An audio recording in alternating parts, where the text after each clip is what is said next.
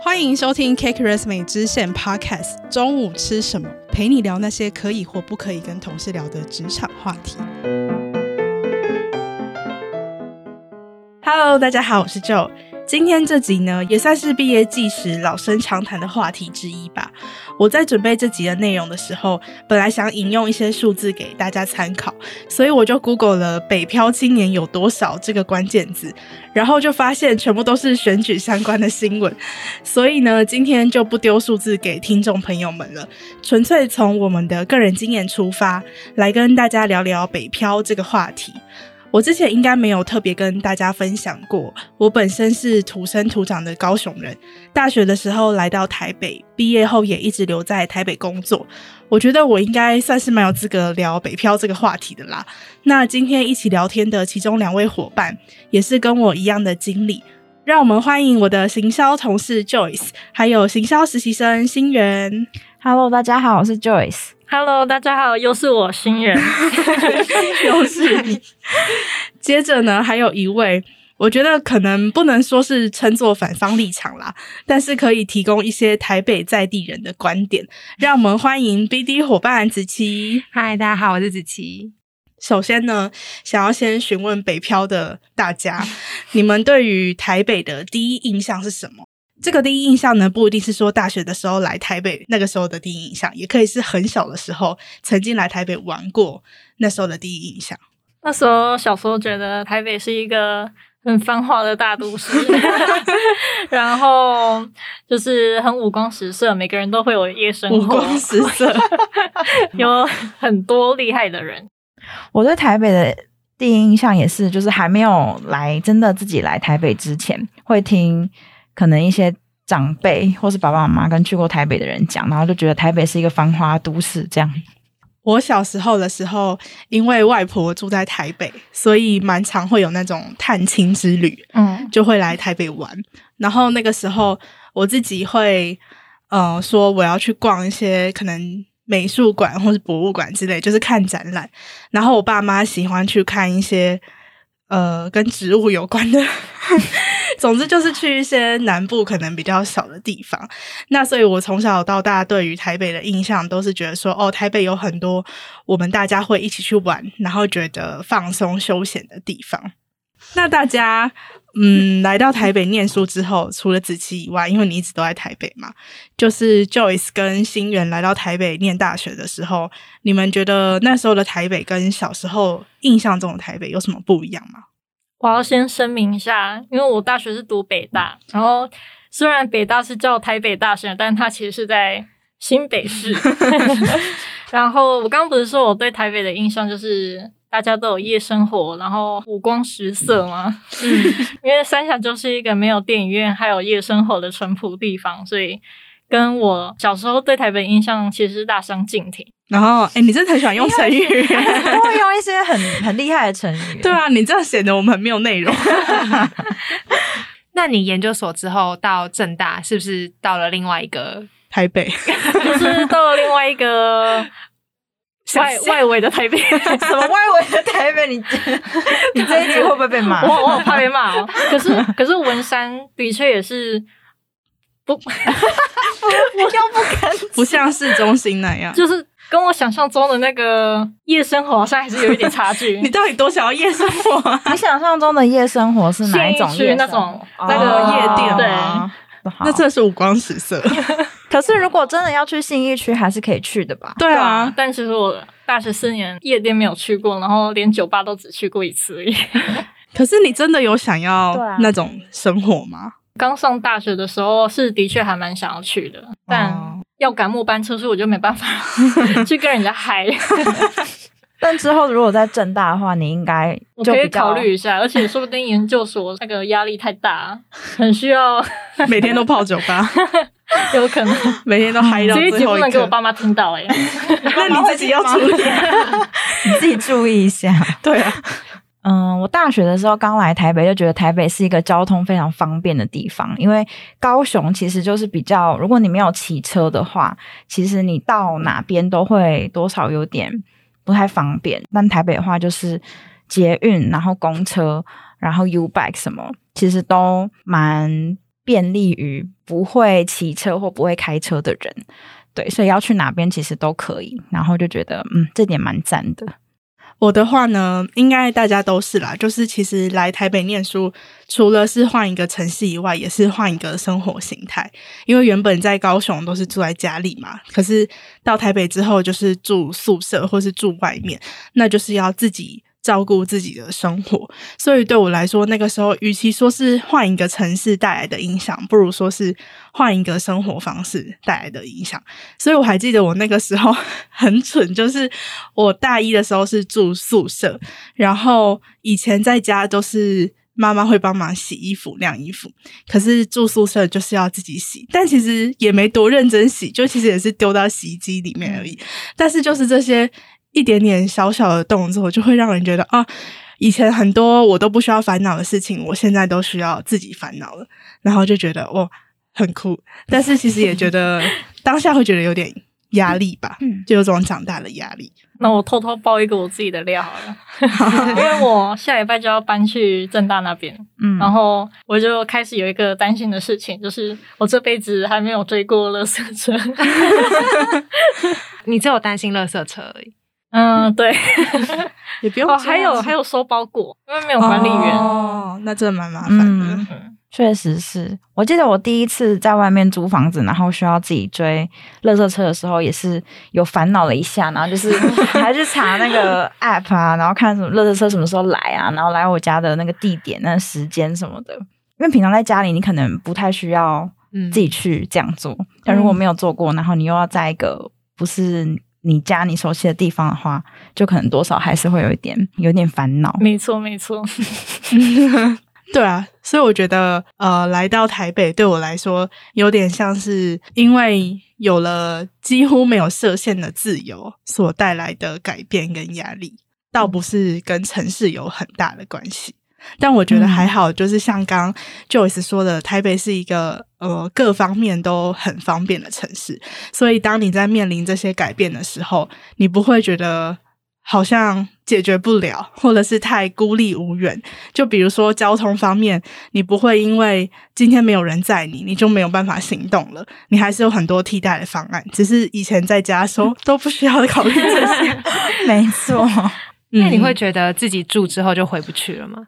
会、欸，我就是、欸、你爸妈会听，爸妈不会听，我可以大方的讲出来。就是因为我觉得自己住之后自由，跟你可以自己掌控自己时间，嗯、或者是你想要怎么住、嗯、这件事情，会让你觉得啊，我如果回去跟爸妈住，跟家里一起住的话，有很多事情都要照别人的规矩来，就会有点回不去。而且我觉得自己在外面住。然后可能久一点再回去一次，跟家里的感情比较好。有道理、哦，对，我爸妈会听，那就不问你这一题。哎，那我想问新源跟 Joyce，你们在台北读书或者是工作的时候，有曾经因为自己身为高雄人，有什么印象深刻的经验吗？呃，我刚上台北的时候，身为高雄人，有一个很没有办法适应的事情。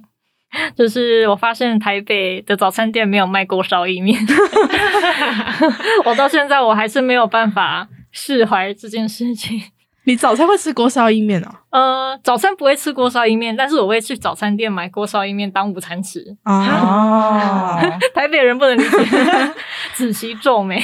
我大学的时候也曾经。就是深深的思考过这个问题。你说锅烧意面吗？就是台北卖锅烧意面的店非常的少，真的是没有，对啊，而且有的话也没有那么好吃，真的，不要惹大家生气了，不好意思。你们真的很常吃锅烧意面的，我没有想过这个问题。南部很多，我觉得，嗯，好了，不能算很多，可是那个密度来说，比北部多很多。就是锅烧意面，没有别的，就是没有别的。你觉得台北也很少的？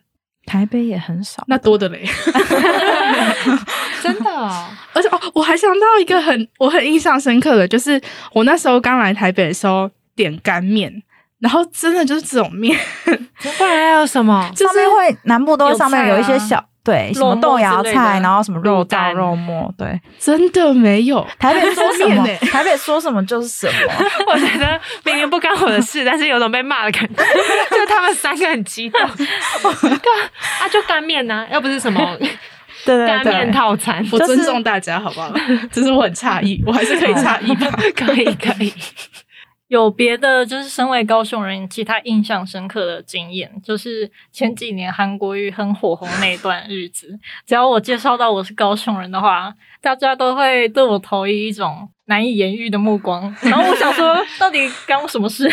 而且不同时期有不同的目光。对，嗯，嗯，对，因为那一段时间其实蛮长的，就是有一些不同的波段这样。嗯嗯，嗯，我那个时候刚好。有一阵子是在找工作，也是面试到最后，老板就跟我闲聊，说是哪里人什么的，然后他就很认真的问我说：“那你支持韩国语吗？”然后我就嗯，然后他自己就自己找台阶下，就说：“ 哦，没有啦，我不喜欢他，但是怎样怎样怎样。”然后我那时候心里就无限个就是跑马灯一直在跑，说：“他是在试探我吗？他是在试探我吗？”哎、欸，你让我想到我那个时候来 Kate Resume 面试的。呃，决定 on board 日期那时候刚好就是卡到要回家投票，回高雄投票那时候，哦、然后那时候我就有先跟微称说，嗯，我可能会晚一个礼拜，因为刚好就是那是回家投票时间，然后他就露出一个嗯 的微笑，跟听众分享，就是微晨是我们的 COO，对，嗯嗯，我们两个那时候刚进来的时候，主要都是跟他联络的，没错。不过后来我就没有去。那个面试有问我支不支持韩国语的公司，但不全然是因为这个原因啦，只是后来 进到 Cake Resume 之后，有一次中午闲聊，就跟大家分享说有面试官问这个问题，然后我记得那个时候我们的其中一位工程师，他就露出很不可思议的表情，就说这也太不礼貌了吧，然后我就觉得哇，我来那个就是很政治正确的地方，对啊，然后另外对于身为高雄人，还有一个蛮印象深刻的事情是。我虽然周遭也是有很多外县市的同学，就除了台北人以外，也有台中啊，或者是彰化、云林等等。可是说实在的，能够远到高雄的真的不多哦。不过还有屏东人啊，然后还有什么就是外岛的朋友们。但总之就是，反正高雄已经算是远了这样子。嗯。然后我大学的时候，大概都是抓可能一个月回去一次。或者是刚好遇到廉价的时候就会回去。那因为其他有的同学，比如说住桃园的，他们可能就是假日就会回家嘛。台北人就是每天都回家，也没什么好说的。但是如果只要遇到我说我要回高雄，就完全没有任何人敢阻止我，因为对于他们来说，这就是一个。很神圣的事情，因为一个月才会发生一次。真的，每次只要就是可能问，就说你假日要干嘛？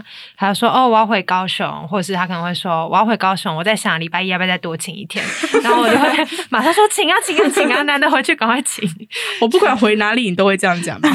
我就算人在台北，然后我只想要多请一天，你也会跟我说请啊，请啊。嗯，好像也是。但每次只要听他回高雄，就觉得。哇，好累哦！好，赶快回去。对，而且因为很久才发生一次，所以大家就会特别尊重你那几天的行程，不会吵你这样子。没错，而且因为我觉得以我自己来说，一个月回去一次已经算是一个很高的频率。就我可能是一季才回去一次，所以就到了真的要回高雄的时候，真的是。谁都别想拦我，就是 我要回去就是要回去，然后我就是要请请一些假，就是避开那个可能连假的巅峰的交通时间，然后舒服一点回去，这样。嗯，你感觉年假都拿去回高雄？对啊，因为这样子比较，就是会觉得久久回去一次，那我就要回去久一点比较划算，就是我会有这个 心态。嗯、那就你现在还是一个月回去一次吗？现在没有那么。固定了，然后时间可能稍微拉长一点点，因为现在不像大学的时候，可能礼拜五、礼拜一可以排空的那一种，嗯，或是偶尔翘个课，对啊，因为现在的话，就是扎扎实实的，你就是要请假，所以我可能就还是比较跟随廉假吧。然后像接下来七八月都没有连假，就有点不知道该怎么办呢？嗯、请假，爸妈来台北，这也是一个好方法。那你们来台北之后，就决定要在台北工作了吗？你们有一丝丝想过以后要回高雄工作吗？我曾经在求职一段时间的时候有想过这件事，但我觉得当初纯粹只是因为求职的过程没有很顺利，然后。才想到这个可能性，但其实内心深处很清楚知道自己比较没有考虑这个选项，因为虽然说，当然住高雄最直观的好处就是跟家人在一起，然后可以省下很多开支嘛。可是我那时候心里想的就是，嗯、呃，但是我想要用这些开支换取一些我在高雄遇不到的机会，或者是任何的可能性，然后还有一些对于自己生活的。安排的自由的掌握等等，我觉得整体来说还是觉得蛮值得的。嗯嗯，我那时候是上了大学，然后到要找工作的时候，其实就是没有考虑要在高雄找工作，因为我觉得，嗯、呃，我想要从事的类型的工作就是。行销，然后比较偏数位产业的工作，在高雄就真的比较少。高雄其实蛮多工作机会都还是传产比较多，就是稳定一点的工作。所以那时候完全没有觉得出社会之后会在高雄很长的一段时间。说到要不要在高雄工作，我突然想到一个又好笑又悲伤的故事。那我先笑，那你要哭哦。好，就是我大学的时候就已经在台北念书了嘛，然后我有个阿姨，就是常年住在台北，她其实就是。算是称得上台北人了。嗯、然后有一次亲戚聚会的时候，我妈就问这个阿姨说：“台北人都怎么晒被子？” 又是这个晒被子的故事。哎、欸，这个故事很赞哎。嗯、然后那个时候，因为我妈很坚持，她认为衣物就是要晒到太阳，就是没有晒到太阳，她不愿意把它收回衣柜里面，就是她个人的坚持。然后因为台北本来就。太阳比较稀少嘛，然后你又要晒被子这么麻烦的东西，他就很好奇台北人怎么做。然后阿姨那时候，我记得她好像就说，就是直接送洗衣店还是什么，然后就是烘干啊什么，就完全没有考虑过要晒到太阳。然后阿姨讲完这段之后，还跟我妈说：“秋彩不可能回高雄了啦，不用想这个。”然后我那时候就想说，因为我我记得我才大二还大三，然后我就在旁边。然后就看我妈那个表情变化，就她那个 就是脸就瞬间暗一截，然后我就想说：“阿姨可以不用帮我决定，没有关系。”所以秋妈妈那时候心里其实还是在想说，有一天你可能会在高雄这样吗？其实我没有认真的跟她讨论过这个话题。嗯，那为什么你阿姨会这样讲？因为可能我念的科系吧，就是我是念呃商管学院的，嗯、然后阿姨可能从小到大也觉得我是一个、嗯。就是没有在安分守己的小孩，我不知道他的直觉吧，嗯、但确实我是觉得蛮合理的。嗯 嗯，所以你们真的把被子拿去外面给太阳晒？对啊，在高雄的话就会晒到我们家顶楼的那个阳台，哦、就是有一区就是住户都会在那边晒被子。是纯被子还是所有衣物们都会就是一定要丢到太阳下？我们家是被子，有一些邻居的话是连衣物都需要。进行这个程序。那那你现在在台北怎么晒被子？现在在台北就是用那个洗脱烘啊，洗脱对啊，不然呢，就是拿去送洗最方便。哎、欸，可是那你高雄的家的衣服都去哪里弄干呢？高雄家就直接晾在我们家阳台，就不会特别拿到顶楼去，因为顶楼是有一个很大的平台，是让大家是可以晒一些比较大型的。他刚特别说只有被子，我说因为我们家是真的只有被子，嗯、会这样做。我不知道邱妈妈的做法，但是我们 我们家是这样。邱妈妈就是所有要进衣柜的东西都需要先经过太阳。OK，哎、欸，我有个刻板印象是很多高雄人都不是住大楼，是住自己的，那叫什么？就是透天。三对对对，三层楼、两层楼透天嘛。看你们家是在高雄的哪吧？啊，也是啊，对啊，没有，就是透天也有，然后大楼也有，因为高雄本来就是地比较大，所以，因为我刚刚在想晒被子的问题，是不是因为你们本来就自己都有个庭院，就很方便晒？嗯，我们家不是啦，我不知道你们。超刻板庭院，我们家就是透天，那可以去玩呢，就是有一个很大型的阳台，可以拿来晒衣服。嗯谢谢大家，谢谢大家。你们家有在晒晒被子吗？有啊，怎么可能不拿去阳光底下晒啊？可是我们家是公寓啦，所以我们有自己的阳台。可是因为我们家没有什么烘干机，所以我们家任何的衣物、被子全部都一定要摊在阳光下才晒得干，摊在阳光下。哎，那我也想问一下子琪，因为你是台北人嘛，你应该在成长的过程中，就是可能大学之前接触到的同学，应该蛮多人也都是台北的在地人。那我想问说，你在上大学之前，你对其他的县市的人有什么特别的想法或是印象吗？我的确是到大学之前的就是国小、国中、高中，完全身边几乎就是台北人，顶多桃园、新北这样。但好像没有特别对外县市的人有什么想象，然后也不会特别去想说他们可能会不适应或什么，就没有特别想这个问题。然后是到大学之后遇到比较多非台北人。我觉得就平常对谈，你也不会觉得跟台北人有任何不一样。我觉得都是完全一样的。然后我觉得只是差在，就是因为像我住台北，所以我可能上完课或干嘛，我就是可能晚上九点多就回家，也不会特别想干嘛，因为家里很舒服。但是我觉得很多外县市的人，他们都会有事没事就去吃宵夜。然后我就觉得他们大学四年都在吃宵夜，就吃宵夜、夜唱，然后什么呃骑脚踏车或者在戏班打牌。对，我觉得好像。对我而言，差别只是他们的夜生活会填得很满，然后台北人就比较偏向回家睡觉。哎，可是没有夜生活很丰富的台北人的同学吗？嗯，不是你的朋友。我想想，嗯，好久、哦。你说原本心原想象中的台北人，对啊，五光十色的啊，五光十色的夜生活。啊、哦，还有还有，就是就是刚上大学的时候，大家可能都会习惯跟原本的朋友先一起玩，就可能台中跟台中的学校一坨，然后什么台南跟台南学校一坨，然后那时候就会明显的看到哦，台南坨、台中坨，然后过了上学期之后才会比较平均这样子，然后每次台中坨跟台南坨，他们就是都在吃宵夜。为什么特别是台中跟台南啊？对啊，怎样？为什么没有高雄坨？哎、欸，我还真的好像印象中完全没有高雄坨。哎、欸，可是我们系上的话是以学校分诶，当然学校也跟地区有关啦，就是可能比如说北一女跟建中，嗯、然后可能中山就台北这些学校，台北坨，然后台中可能就是中女啊、中一中等等。可是因为我本人不是念。公立学校，所以我就是也是一个特立独行的存在，嗯、所以我那个时候好像就也没有特别可能跟高雄或是台南的同学在一刚开始就走得很近。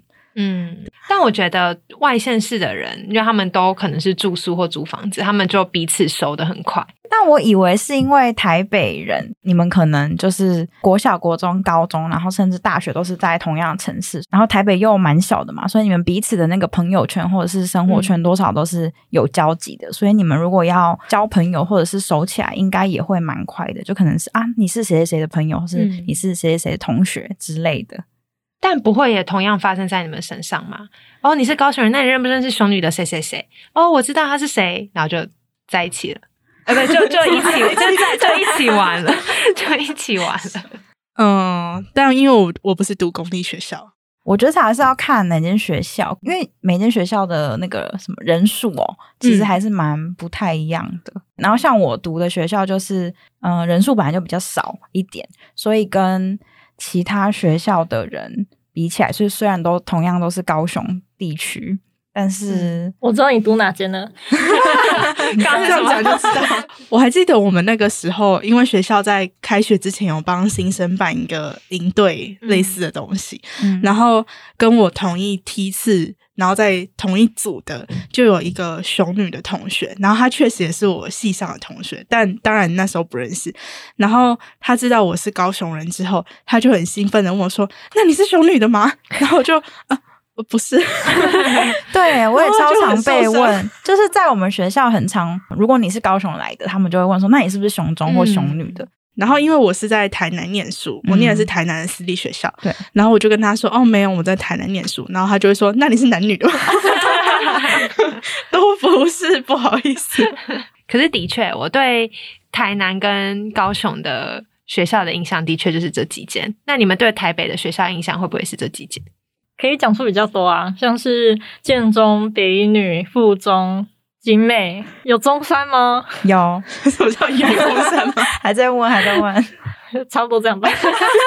你才叫出四松山、松山、松山，嗯，好，谢谢我新北算台北，又来了，又是这个问题，一直在讨论新北算不算台北？我真的很好奇，那子琪觉得新北算台北吗？把把锅丢给台北人，回答一下，新北算台北吗？不算吧。不然他就会叫台北啦。其实就不需要分两个名称。嗯、那我怎么办？我今天参加这一集，北漂，这集是北漂。对，你只要有向北就可以。Okay, 你去台南也可以。我们去台南也算是北漂。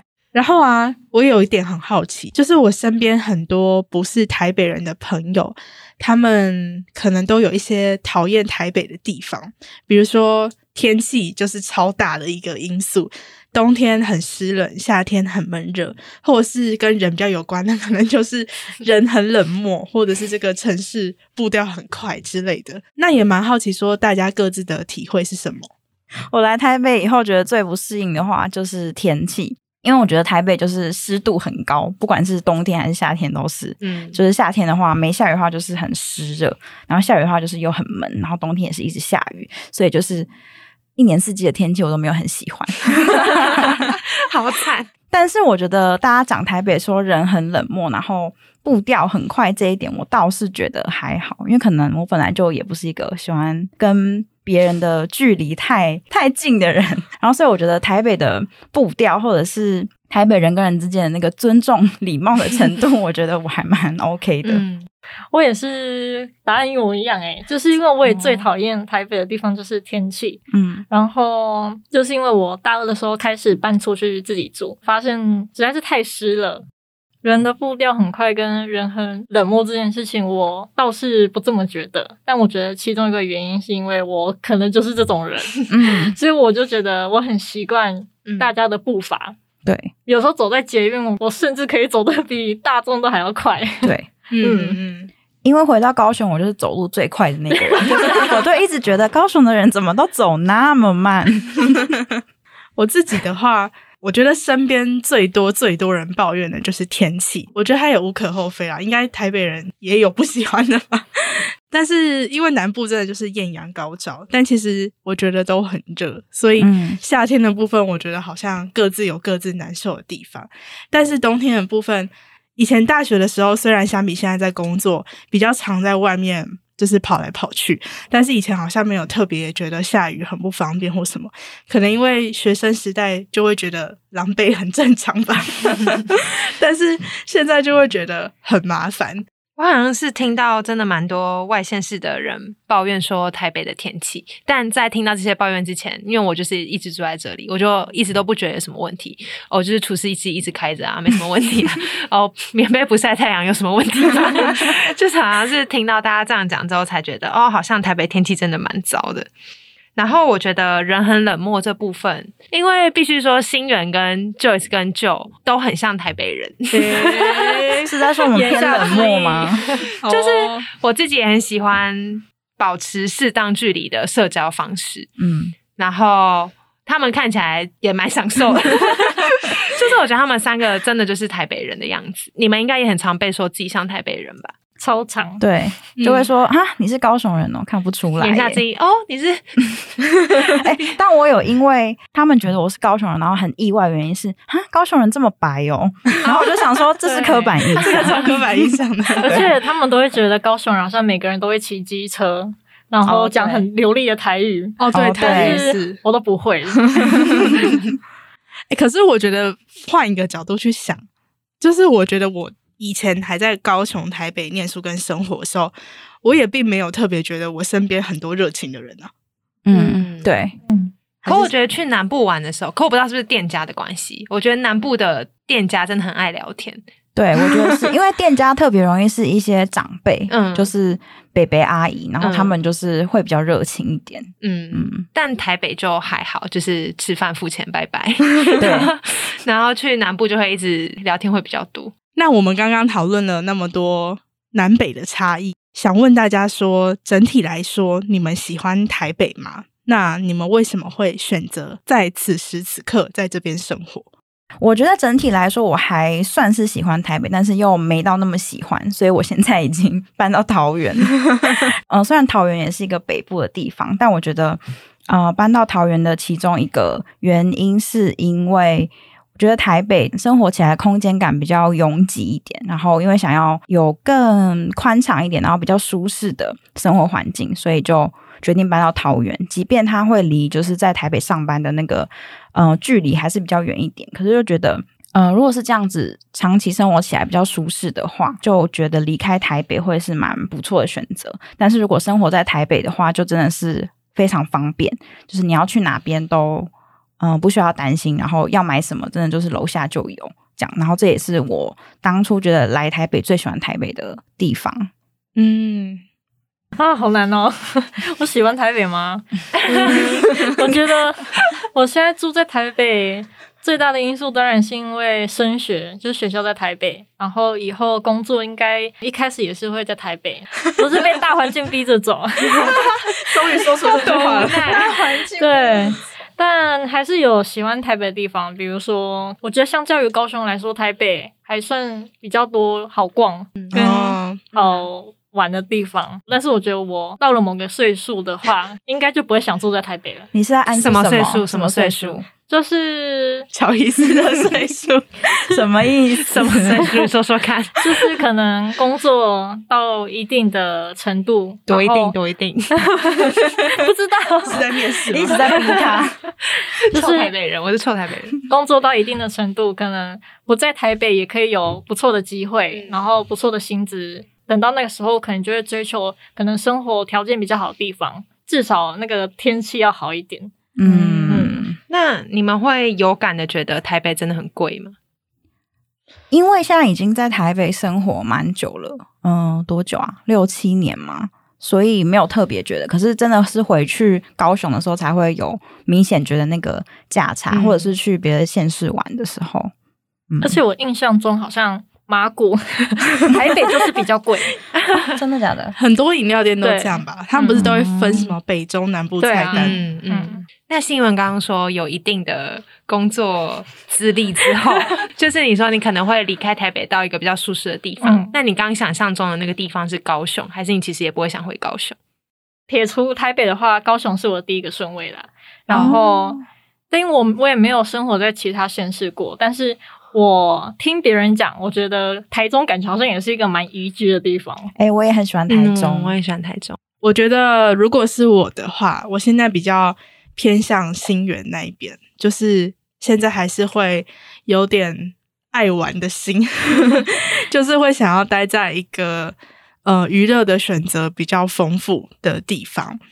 那对于如果未来有机会搬到别的地方的话，其实我现在心里想的是往更大都市的地方，欸，诶就是我还是想要玩，虽然我不是五光十色夜店派的。但是我就是还是会想要去更大的都市去看看，然后生活品质的话，当然需要有一定的程度会在意，但是好像目前为止没有觉得说一定在现在这个人生阶段，或是生活状态，或是我自己拥有的资源综合评估之下，好像没有一定要达到什么样的水准才会觉得 OK，不要比现在差的话，都可以试试看。那你们觉得跟台北人当朋友和跟高雄人当朋友有什么不一样吗？我觉得好像不全然是因为台北对高雄这样子的分法，当然就是会跟你当时认识对方的时候是处在人生的哪一个阶段有关系。然后当然每个人的特质也都不一样。可是我觉得如果真的要硬是说出一个比较常见的现象的话，我发现我在高雄认识的朋友，当时可能就是国高中甚至更小的年纪，他们蛮多人会把成家立业，尤其是成家的部分，当成人生中很重要的要达成的事情，就是他们会想要结婚，想要组建家庭，想要生小孩。那很多人甚至现在都已经达成了，或者是还生了第二个小孩，就蛮厉害的。这是我看到的现象，然后他们对于工作的追求，可能也会更在意稳定性，还有赚到的钱的多寡。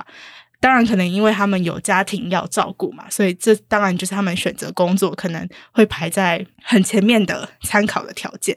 但是我在台北认识的朋友，蛮多人都是并不在意要不要结婚，或者是说相较起来并没有那么在意。然后他们在选择工作的时候，当然，钱也很重要，无可厚非。但是考量的好像会有更多跟钱无关的，可能比较心灵层面的条件。我觉得刚好我身边的朋友好像有蛮明显是这样的分法。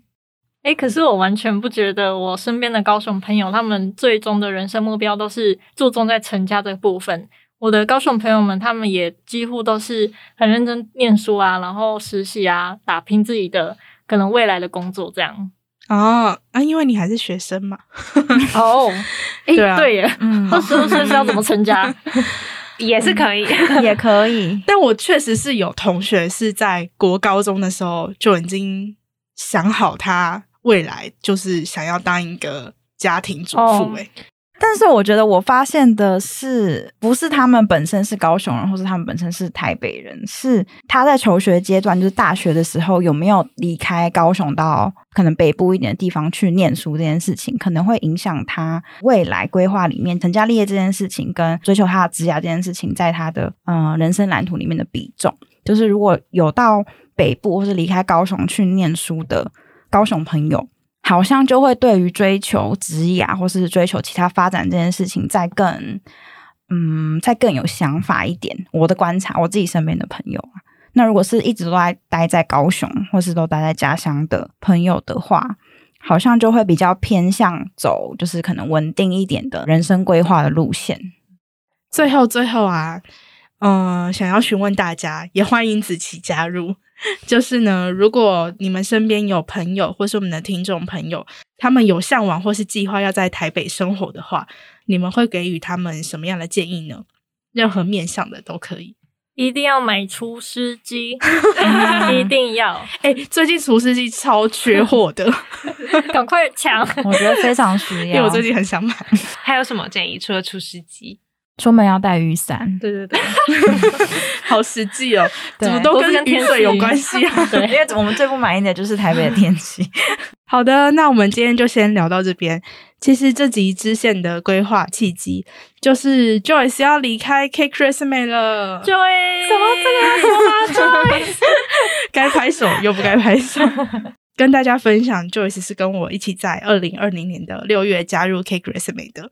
那我觉得这两年的期间呢，无论是工作上、生活上，或者是大家刚刚听，应该可以感觉出来，在人生规划上，我都觉得跟 Joyce。学到很多，那当然也因为我们同样都是从高雄到台北念书工作，在很多话题上面都很有共鸣。那说到北漂这个话题，我觉得不得不说，因为每个人的成长背景和经验不同，所以每个人体会到的跟北漂有关的困难，也都不可能是完全一样，或者是很全面的。那今天这集也是以我们各自的经验去讨论，也许跟正在听节目的你所想象或经历到的不一样，但无论如何呢，都希望对于大家来说是有参考价值的。也希望现在的你，不管是身处在哪里，遇到什么样的困难，也都能因为听完这集之后而有克服他们的动力。那我觉得就是爱你所择，也是很好的一件事情。那我们今天就先聊到这边。如果大家有什么想听我们聊的职场主题，都可以在 IG 上面告诉我。